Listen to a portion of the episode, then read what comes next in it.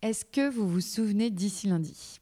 Dans l'épisode 31, Grégory et Kitry nous racontaient comment ils imaginaient et animaient des espaces de travail de dingue à Nantes. Eh bien, aujourd'hui, ils reviennent avec une toute nouvelle offre d'aménagement de bureau qui s'appelle Canon. Leur idée? Vous partager toute leur expérience pour vous aider à réaliser et à opérer votre bureau idéal. Pourquoi? Parce que tout simplement, ils ont passé plus de 10 ans à réfléchir aux meilleurs espaces de travail et je peux vous dire qu'ils ont eu le temps d'en tester des idées et n'ont gardé que les meilleurs, archi approuvés par toute la communauté d'entrepreneurs qui y travaillent, dont votre fidèle hôte. Et puis avec eux, c'est carré. Pas de mauvaise surprise, leurs experts, comme Claire, imaginent des moodboards, vous proposent des idées d'aménagement qui collent à vos besoins pour vous aider à vous projeter. Pas de galère de suivi de chantier, ils gèrent tout, des plannings au corps de métier, tout ça dans une ambiance fun parce que bon, il faut quand même le dire, l'équipe est trop sympa. Bref, la confiance est là et vous, vous pouvez vous concentrer sur ce que vous aimez faire le mieux, travailler. Alors si vous êtes intéressé et que vous souhaitez en savoir plus, retrouvez toutes les infos sur leur site hellocanon.fr. Merci ici lundi de soutenir Rayonnante et maintenant, placez l'épisode.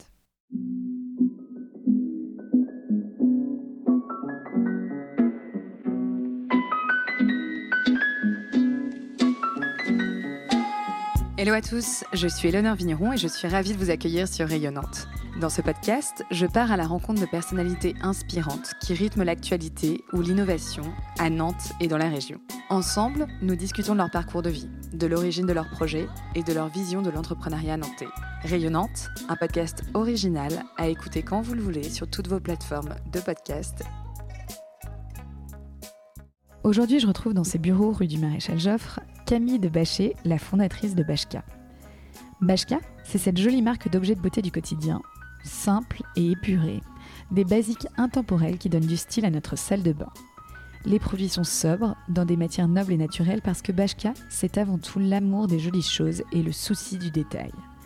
À l'image de sa créatrice Camille, qui en 2016 se lance avec l'envie de dépoussiérer cet univers et de créer une marque qui correspondrait à ses attentes de consommatrice. Alors vous l'entendrez dans cet épisode, avec Camille, tout est simple, facile et rapide. De là à nous donner envie de la suivre et de se lancer à notre tour. Bref, j'en dis pas plus, mais je vous laisse écouter notre discussion. Bonjour Camille. Bonjour Éléonore. Bienvenue dans Rayonnante. Alors Camille, tu as 43 ans, tu es la maman de 4 enfants et tu as créé la marque Bashka en 2016. Donc on enregistre cet épisode aujourd'hui dans tes bureaux, dans Nantes, dans tes jolis bureaux, où l'on retrouve bah, justement toute la gamme de produits euh, dont on va parler aujourd'hui.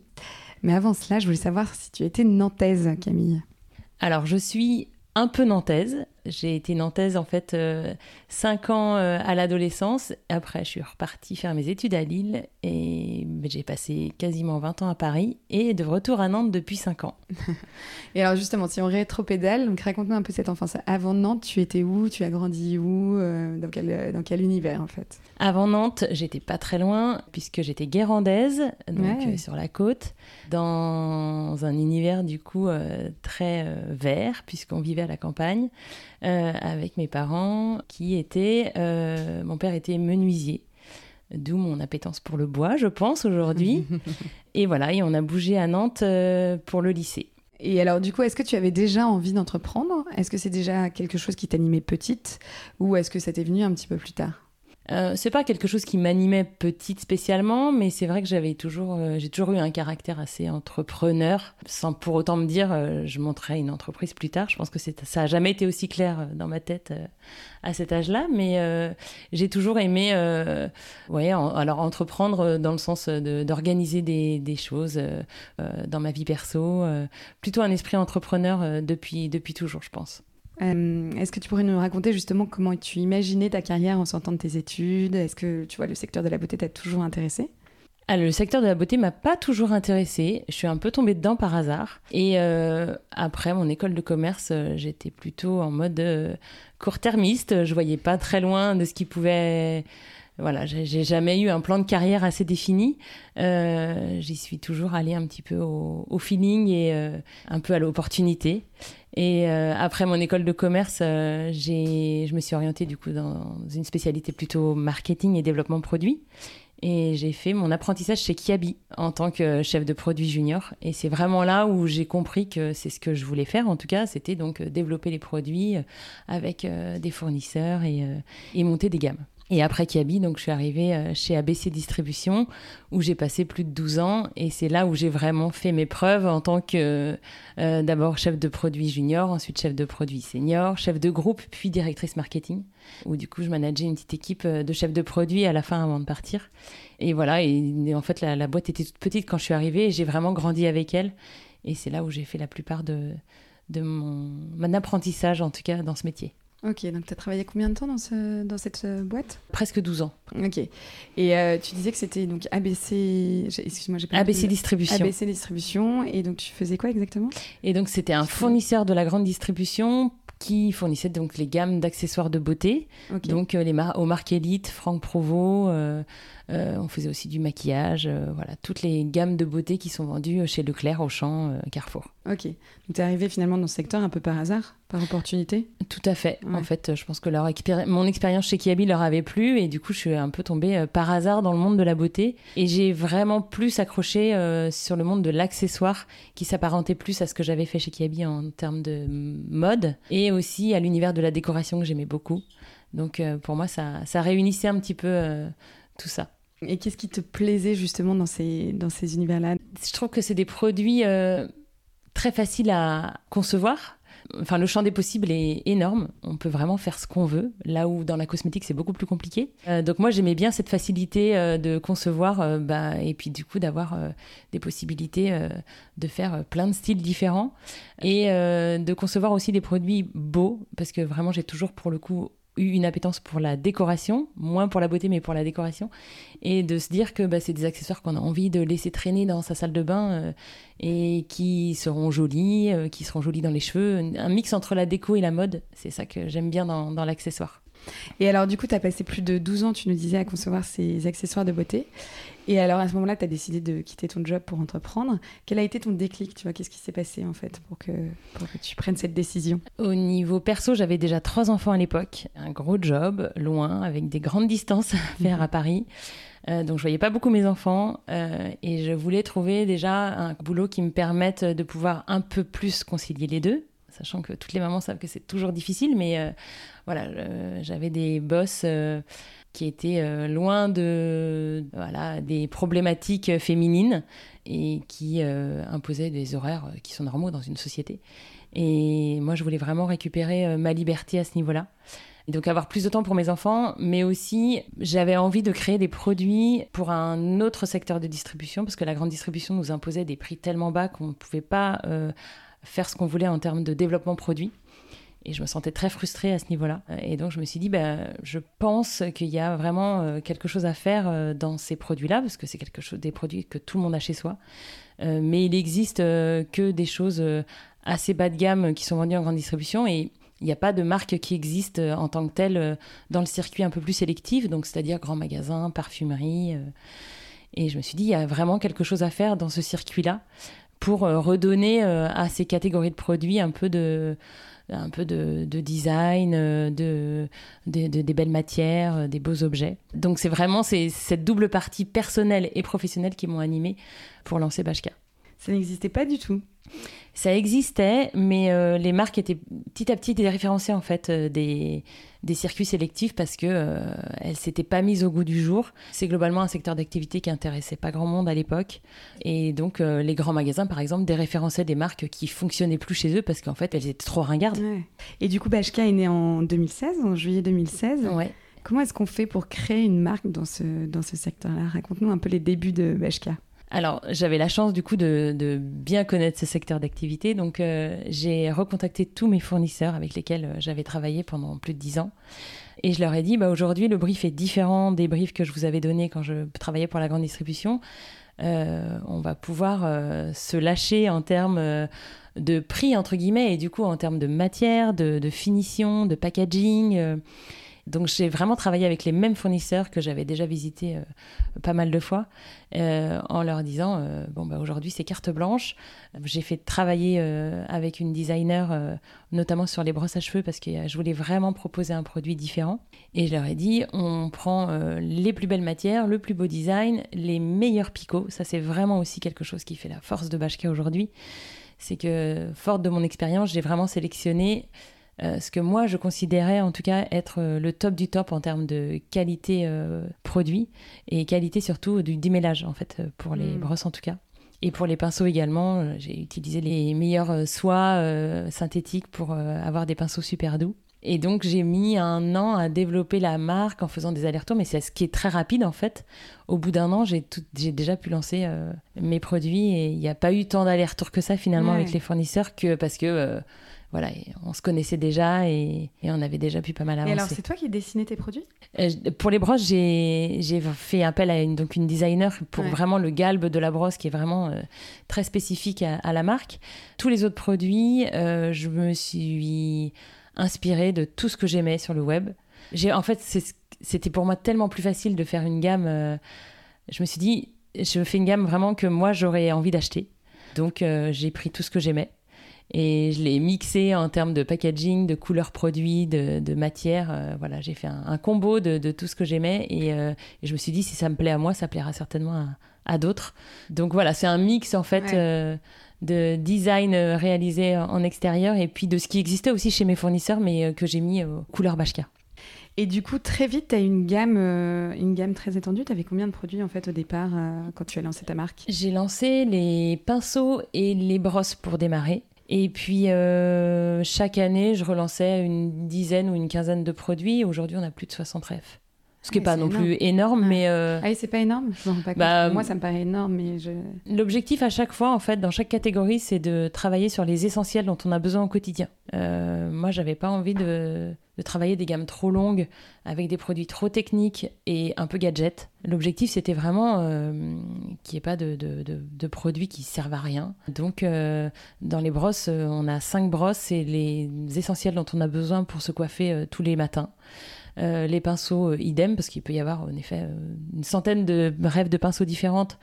Mais je voulais vraiment prendre les best-sellers. Accessoires de coiffure, pareil.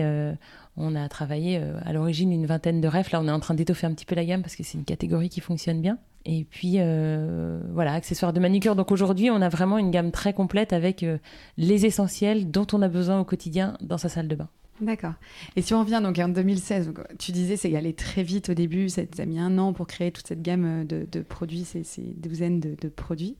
Une fois que tu as été, tes produits, ta gamme de produits qui a été créée, comment est-ce que tu as fait pour, euh, bah, pour te lancer en fait? Quelle a été ta, tu vois, ta vision à ce moment-là? Euh, Comment est-ce que tu as développé ta marque en fait?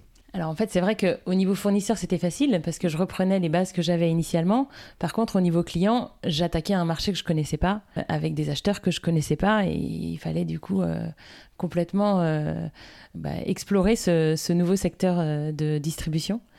Et euh, j'ai commencé par euh, fouiner sur Internet et sur LinkedIn en trouvant euh, les contacts des acheteurs et en contactant du coup directement les acheteurs qui ont accueilli la gamme.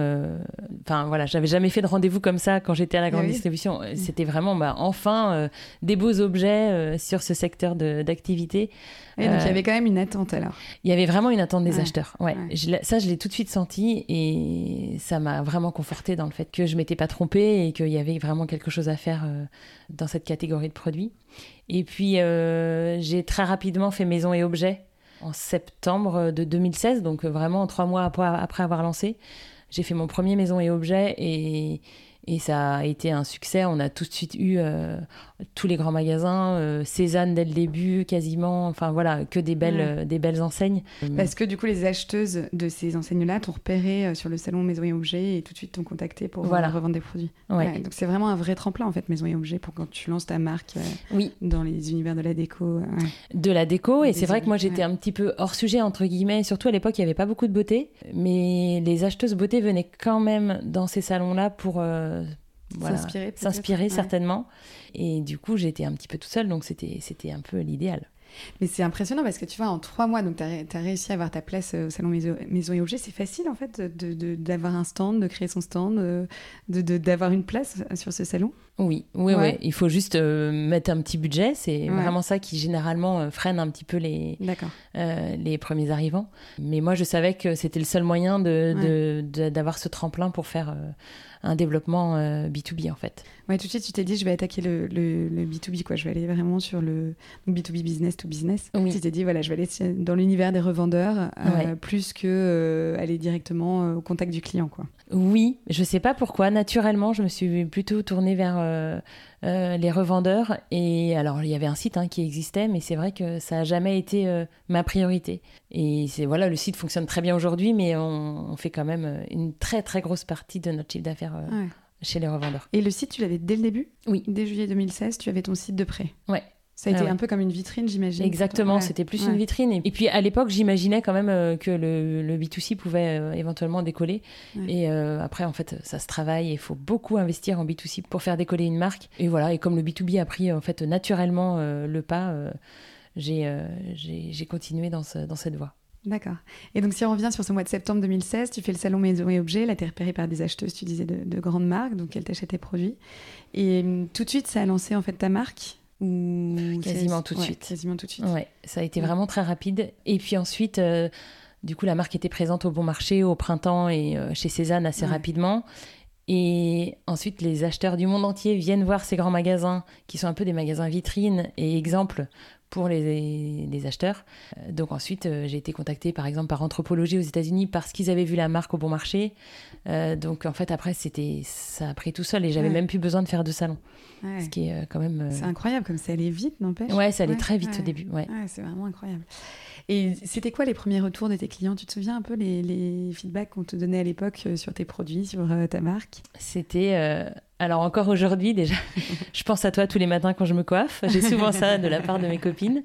Et surtout, enfin une brosse qui fait pas mal, euh, qui fait des beaux cheveux, qui euh, n'arrache pas les cheveux, euh, et qui et ma fille arrête de crier le matin quand je la coiffe. Hmm. Voilà, beaucoup beaucoup de super retours sur nos brosses qui étaient, qui restent aujourd'hui le produit phare de la marque, parce que comme je te le disais tout à l'heure, c'est j'ai vraiment utilisé le, top du top en termes de picot. La, on a hum, mixé des, soies de sanglier, donc qui sont euh, le, picot ancestral euh, qui sert à, donner de la brillance aux cheveux et à, répartir la kératine sur tout le cheveu. Euh, voilà, c'est vraiment quelque chose qui est très connu dans le monde de la coiffure. Et en fait, ces, picots naturels, on les a associés à des fibres de nylon qui viennent vraiment masser le cuir chevelu, donc réactiver un petit peu le cuir chevelu et qui redonne un petit peu de, qui aide à la repousse. Et le, mix des deux fait vraiment euh, aujourd'hui euh, un produit qu'on ne trouve pas ailleurs et qui révolutionne le brossage euh, des mamans et des petites filles au quotidien. Et hum, du coup, donc entre 2016 et aujourd'hui, finalement, quelles ont été, tu vois, un peu les grandes étapes par lesquelles tu es passée pour développer ta marque, pour en arriver là où tu es aujourd'hui? Bah, du coup, assez rapidement, j'ai arrêté de faire des salons parce que déjà, j'arrivais plus à répondre un petit peu aux, aux offres. J'ai mis très longtemps à embaucher, donc je suis restée euh, quasiment trois ans toute seule avec euh, un réseau de revendeurs qui devenait assez important. Euh, on a déménagé à Nantes, du coup, au bout de, des trois ans de Bashka. Et là, je me suis dit, bon, il faut quand même que je me staffe, que je me structure, parce que je vais pas m'en sortir toute seule. sachant que j'aimais beaucoup mon autonomie. Et je sentais que j'étais hyper efficace seule et j'avais très peur d'être freinée par quelqu'un, alors que c'est complètement bête, c'est évidemment l'inverse. Et euh, Clémence m'a rejoint du coup en 2019 pour m'aider du coup dans, surtout dans le, tout l'administratif B2B et euh, le commercial B2B. Donc depuis 2019 on est deux et puis ensuite euh, euh, j'ai pris Marine en stagiaire communication puis elle est aujourd'hui en poste et Carole nous a aussi rejoint pour décharger Clémence sur la partie B2B donc on est quatre aujourd'hui. Ce qui reste très petit pour le chiffre d'affaires et le nombre de revendeurs qu'on a. donc l'objectif c'est de encore se staffer mais c'est vrai que j'y vais étape par étape, j'ai toujours cette peur en fait euh, euh, qu'on soit trop nombreuse, que la structure soit trop lourde, qu'on perde en réactivité, en autonomie. En... Ça, ça a toujours été un peu une crainte et je pense que c'est un frein pour le développement de la marque. Ah oui, tu penses? Parce que d'où te vient cette crainte en fait, euh, justement d'être, de perdre en autonomie, en souplesse Bah, en fait, je l'ai, je l'ai vécu dans mon ancienne boîte où je suis, on est passé de, de, 20 personnes à 150 et j'ai vu la différence en fait. Mm.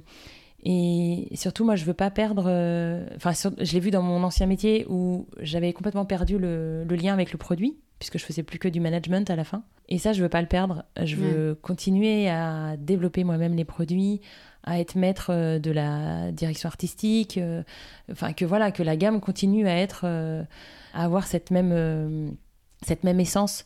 Et j'ai remarqué que dans mon ancien job, euh, on l'avait perdu finalement à force Mm. d'être trop nombreux et euh, et voilà, je- donc je pense que cette crainte vient de là, en fait, de, de, de mon ancienne expérience où, euh, Ouais. où on a grandi très vite. Et, euh, et voilà, et je, et je pense que je suis pas faite non plus pour diriger une grosse structure. Ouais. Donc euh, je freine un peu pour euh, pas que ça grossisse trop vite. Ouais, et le fait de. Quand tu disais tout à l'heure, ouais, euh, le fait qu'on soit que 4, ça, ça freine sûrement le développement de, de la marque. Mais est-ce que finalement, ton ambition, c'est de développer ta marque pour en faire une grosse une structure tu vois, qui soit la référente dans cet univers-là? Ou est-ce que c'est tout simplement de continuer tel que tu es aujourd'hui, où tu es aligné avec ce que tu fais, tu es en phase avec ton produit, tu es, proche de ton équipe? Tu vois, finalement, je trouve que. Aujourd'hui, c'est souvent des choix, je pense qu'une femme doit faire aussi. Tu parlais aussi de, voilà, de cette envie d'être aussi plus proche de tes enfants. Est-ce que euh, finalement, euh, c'est pas un équilibre que tu as réussi à trouver aujourd'hui euh, et qui, du coup, peut-être te permet de, développer peut-être moins rapidement ta marque, comme tu le disais, mais, euh, mais qui te permet aussi d'être aligné avec toi, ce que tu es, tes envies et ce que tu as envie de faire aussi euh, de ton quotidien? Ouais, c'est exactement ça. Là, je pense que j'ai vraiment trouvé un, un bon rythme et euh, un, bon, euh, un bon équilibre pro-perso que j'ai très peur de, de, de casser en, en, grossissant trop vite. Donc c'est pour ça, tu as tout à fait raison, c'est exactement ça. Je... Donc non, j'ai pas envie que ça devienne une grosse structure et que, et que je perde pied. En plus, mmh. je sais vraiment que c'est pas dans mon, dans mon ADN euh, et j'en serais pas capable. Donc... Ouais. Euh, Bon, après, je pense qu'on peut être un ou deux de plus, ce serait pas mal et ça ferait du bien au. D'ailleurs, on va en parler. Tu recrutes quelqu'un Ouais. Tu, tu, cherches un nouveau profil On cherche un nouveau profil, donc à Nantes, euh, ouais. justement pour euh, développer tout ce côté B2C, pour euh, évidemment donc un profil assez digital pour développer le site internet et pour aussi euh, gérer la partie euh, retail physique, puisqu'on va bientôt acquérir une petite boutique à Nantes, qui va être plutôt une sorte de showroom Ouais. euh, dans lequel on aura aussi nos bureaux.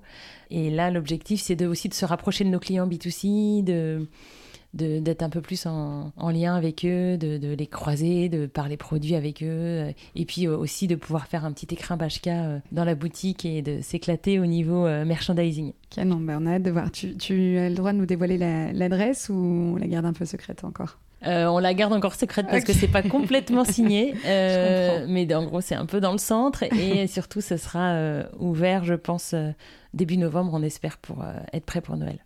Comment est-ce que tu définirais le style Bachka? On a parlé beaucoup de tes produits. Simple, naturel, efficace, je dirais, et beau. Ouais. Une fois de plus, hein, l'objectif c'était de rendre ces objets du quotidien plus jolis qu'ils n'étaient. Euh, tout en gardant euh, l'efficacité et la naturalité aussi qui euh, drive quand même pas mal la ligne de la marque avec des matières naturelles et des produits éco-conçus. voilà, ça reste quand même un objectif. Et si tu voulais faire connaître ta marque, tu offrirais quel produit en premier? Les brosses, Ouais. qui reste le produit emblématique. Euh, Ouais. je pense que quand on dit Bachka à quelqu'un qui connaît un peu, il pense euh, à la brosse. Et puis euh, les produits euh, annexes viennent derrière. Ça, ça, ça représente aujourd'hui la moitié du chiffre d'affaires. Et c'est toi ton produit préféré? Et moi, ça reste mon produit Ouais. préféré, qui est le même depuis six ans et que je n'arrive pas à toucher parce que je l'aime tellement tel quel que j'arrive pas à la faire évoluer, cette belle brosse. euh, et elle continue à plaire énormément et ça continue à être le produit phare de la marque. Et justement, donc on va parler processus de, de création. Donc tu nous racontais tout à l'heure que hum, tu avais travaillé avec quelqu'un pour euh, le design justement de ta, de ta brosse. Euh, Aujourd'hui, comment est-ce que tu fais Tu vois, quand tu penses à un produit, quel est le point de départ de, de ce processus-là Tu vois, comment est-ce que tu t'inspires? Euh, Comment est-ce que tu développes ta gamme? Tu vois, où est-ce que tu trouves de nouvelles idées en fait? Difficile comme question parce que je ne sais pas moi-même. Euh, ça vient assez naturellement, mais je pense que je dois m'inspirer du coup de plein de choses que je vois, euh, euh, notamment en faisant mes tournées magasins euh, chez mes revendeurs. euh, mais que ce, évidemment, c'est pas dans les mêmes euh, catégories de produits. Mais euh, là, on vient de sortir une ligne en, en écaille, donc un peu léopard, voilà. Donc ça, c'est plutôt un design qui vient du textile finalement. je sais pas, vraiment, je sais pas d'où ça vient. Je pense que je me nourris globalement de ce que je vois, que ce soit en déco, en mode et en, beauté aussi. Il y a mm. beaucoup de choses. Beauté plutôt pour les packaging, je pense. Je m'inspire de ce qui se fait dans d'autres marques de cosmétiques pour les packs. Et pour les produits, je pense que c'est vraiment plus euh, mode et, déco. Je continue à faire maison et objets là en tant que touriste, même si on réexpose en septembre prochain parce que ça fait longtemps qu'on ne l'a pas fait. Il faut que on refasse un petit peu parler de nous auprès de nos revendeurs. Euh, Post-Covid, euh, il y a quand même eu un gros, un gros moment où on n'a pas trop communiqué. Donc là, on veut leur montrer toutes nos nouveautés. On a plein de choses à montrer en septembre. Donc on refait maison et objets. Mais je le faisais, c'est vrai, en tant que euh, touriste pour, euh, pour m'inspirer toujours des, nouvelles tendances, euh, plutôt en termes de matière et de, et de coloris. D'accord. Et donc une fois que tu as une idée, comment est-ce que tu fais pour finalement la créer? Du coup, j'envoie un brief à mes fournisseurs et le brief, c'est vraiment avec des planches tendances coloris, impression, matière. Et voilà, et mes fournisseurs le suivent à la lettre. généralement, il y a deux, trois allers-retours d'échantillons pour être sûr que voilà, on soit pile poil dans ce que je, voulais. Mais euh, c'est l'avantage, c'est ce que je te disais tout à l'heure, c'est pour ça que j'aime développer de l'accessoire. Mm. C'est un produit hyper facile à développer et, mes fournisseurs euh, comprennent très bien toujours euh, ce que je veux. Donc on arrive toujours à, Enfin, le produit que moi j'ai en tête, au bout de trois allers-retours d'échantillons, il est sur mon bureau. Ah. Donc ça, c'est ça, c'est vraiment rigolo. Et c'est aussi facile de développer une brosse qu'une barrette, qu'une, qu'un élastique, euh, tu vois, qu'un chouchou pour euh, les enfants? Non. Les accessoires, sont, les accessoires cheveux sont bien plus faciles. Les brosses, euh, c'est vraiment ce produit-là que j'ai mis un an à développer au lancement de Bashka. Donc c'était quand même le plus long, surtout que on a complètement revu la façon de fabriquer les brosses. Euh, puisque notre brosse, elle est vraiment en 3D, euh, avec euh, un galbe très spécifique, donc elle est poncée à la main pendant très longtemps. Enfin, voilà, il y, a beaucoup, beaucoup de travail de, main-d'œuvre. Et c'est un processus qui n'existait pas du tout. Donc, on a, enfin, mes fournisseurs ont dû investir dans des nouvelles machines pour fabriquer mm. le manche. Là, on a vraiment dû revoir le produit de zéro. Donc, ça, ça a été beaucoup plus long. Et j'ai un doux projet, là, ça fait 4 ans que je suis dessus, donc c'est un gros, gros projet de euh, relocaliser la production en France, des brosses à cheveux notamment, puisque c'est quand même le produit phare. Il y a un savoir-faire en France là-dessus? Il reste un tout petit bout de savoir-faire. Euh, qui est un peu vieillissant et ils ont du mal à se remettre en question et à justement euh, ben, un peu pousser les codes euh, comme ils l'ont toujours été, parce que nous, vraiment, on est arrivé mm. avec un objet complètement nouveau. Donc c'est très difficile, mais on avance doucement. On est un peu obligé de revoir le design qui est trop compliqué pour la fabrication française et surtout beaucoup trop cher. Donc euh, j'aimerais vraiment euh, lancer en 2024 peut-être une brosse made in France avec un nouveau design. Bah, on croise les doigts, c'est génial quand même. Parce qu'aujourd'hui, toute ta production, elle vient de Chine, hein, c'est ça? C'est ça, ouais, exactement. C'est vraiment eux qui ont ce savoir-faire aujourd'hui, cette efficacité. Cette efficacité, ce savoir-faire. Et l'objectif, c'était vraiment de, créer une marque qui soit accessible au plus grand, monde, au plus grand nombre. Euh, donc, euh, je voulais pas faire une marque luxe. Et le problème, c'est que dès qu'on fait du Made in France, on est obligé de voilà, enfin, mes brosses, ce serait à plus de 150 euros si on les faisait en France actuellement. Donc l'objectif aujourd'hui, c'est de trouver un compromis pour faire une brosse qui reste accessible au plus grand nombre. Mais euh, je veux pas du tout euh, euh, aller dans un produit de luxe. C'était pas du tout l'objectif initial. Et hum, comment est-ce que tu choisis tes produits? Est-ce que tu les choisis en fonction de tendance de marché, en fonction de tes, affinités, en fonction de, de, en fonction de quoi en fait? À l'origine, c'était vraiment euh, les best-sellers que je connaissais de, mon ancien job. C'est ce que je te disais tout à l'heure. J'ai vraiment pris les best-sellers de chaque catégorie, euh, voilà. Et puis aujourd'hui, euh, il y a des vraies tendances beauté déjà, mm. toute la tendance green. Donc on a lancé des cotons démaquillants réutilisables, on a lancé une éponge conjac, des produits en bois là où ils étaient en plastique. On a fait une lime en verre au lieu de les faire en carton pour plus qu'elles soient jetables.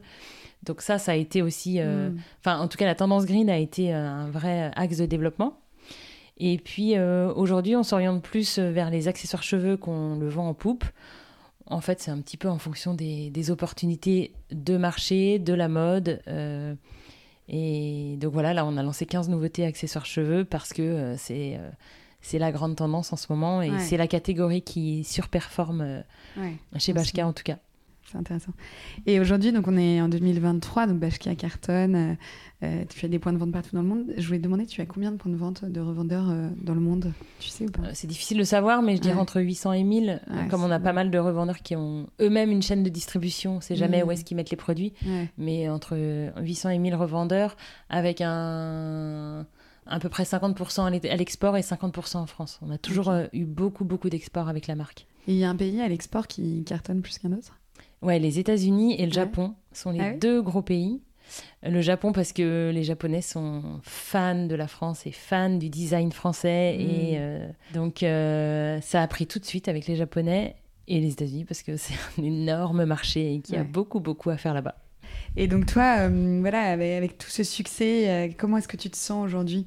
Comment je me sens aujourd'hui bah, C'est ce que je te disais, je pense que j'ai vraiment trouvé un, bon, rythme et euh, un, bon équilibre pro-perso. Euh, je me sens bien à ma place. Je pense que j'ai vraiment euh, quelque chose à apporter à ce marché, donc je me sens bien. Là où, pour le coup, dans mon ancien job, j'avais pas l'impression d'être vraiment à ma place. Là, je me sens.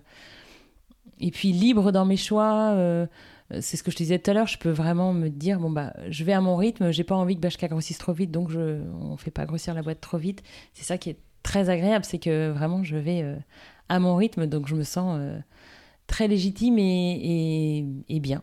Et c'est quoi ta plus grande fierté depuis le début de cette aventure? Bah, je dirais peut-être d'être aussi peu pour, euh, pour autant de revendeurs, peut-être. C'est vrai que ouais, pendant très longtemps, j'ai été toute seule, là où euh, généralement les gens sont souvent à deux. Et tout le monde me dit, mais attends, mais comment tu fais pour pas avoir d'associés euh, Difficile d'être tout seul. Et moi, c'est vraiment quelque chose que j'aime bien, mais j'ai l'impression que ça, ça impressionne un peu les gens que je sois toute seule. Donc, Ouais. c'est un peu ça dont je suis fière aujourd'hui, c'est d'avoir réussi à aller jusqu'ici euh, quasiment seule. Alors maintenant, avec l'équipe euh, qui m'a rejoint, mais J'imagine que tu as quand même dû rencontrer quelques difficultés sur tout ce chemin. bah, pas tant que ça. Pas tant que ça. Non, ça a été assez naturel et assez simple. Parce que une fois de plus, je venais de ce marché-là aussi. Je pense Ouais. que ça facilite énormément les choses. Ouais, tu as eu cette connaissance au départ qui t'a aidé à te lancer euh, très Ouais. vite. Quoi. Et est-ce qu'il y a eu un conseil justement qu'on a pu te donner un jour euh, qui t'a été, euh, que tu as reçu et qui pour toi a été évident et que tu aurais envie de partager aujourd'hui? Bah, le conseil que moi je partagerais en tout cas et, et qu'on m'a donné aussi, c'est suis ton instinct et c'est vraiment ce qui ce que je suis en tout cas le plus aujourd'hui, c'est euh, j'ai envie d'aller là donc j'y vais, j'ai pas envie d'aller là donc j'y vais pas. Et si j'ai envie d'y aller, c'est parce que je sais faire et c'est naturel. Donc je pense qu'il faut pas se forcer à aller dans des directions où on n'a pas envie d'aller. Euh, il faut vraiment suivre son instinct euh, et prendre le chemin qui naturellement s'ouvre à nous quoi. Donc s'écouter quoi. S'écouter, tout à Ouais. fait. Et hum, on en a un peu parlé, mais du coup j'avais demandé quelle est l'étape d'après, comment est-ce que tu vois le développement de ta marque, donc tu parlais de cette boutique. Euh, est-ce que ton ambition est de développer euh, d'autres boutiques showroom comme ça en France ou dans le monde ou voilà comment est-ce que tu vois ta marque dans quelques années? Alors, euh, c'est un peu comme quand je sortais de mes études, j'ai un peu du mal à anticiper et je vais là où, euh, où le vent me mènera. Donc, euh, j'ai pas un plan à 10 ans. Mais ouais, la boutique, ça va être un bon test de voir comment le retail physique marche. Est-ce que on peut créer une boutique avec uniquement des accessoires de beauté? Euh, C'est un concept qui n'existe pas aujourd'hui. Donc, c'est un bon test. Et si ça fonctionne, j'aimerais bien, en effet, euh, pouvoir ouvrir d'autres boutiques. Ça, ce serait super.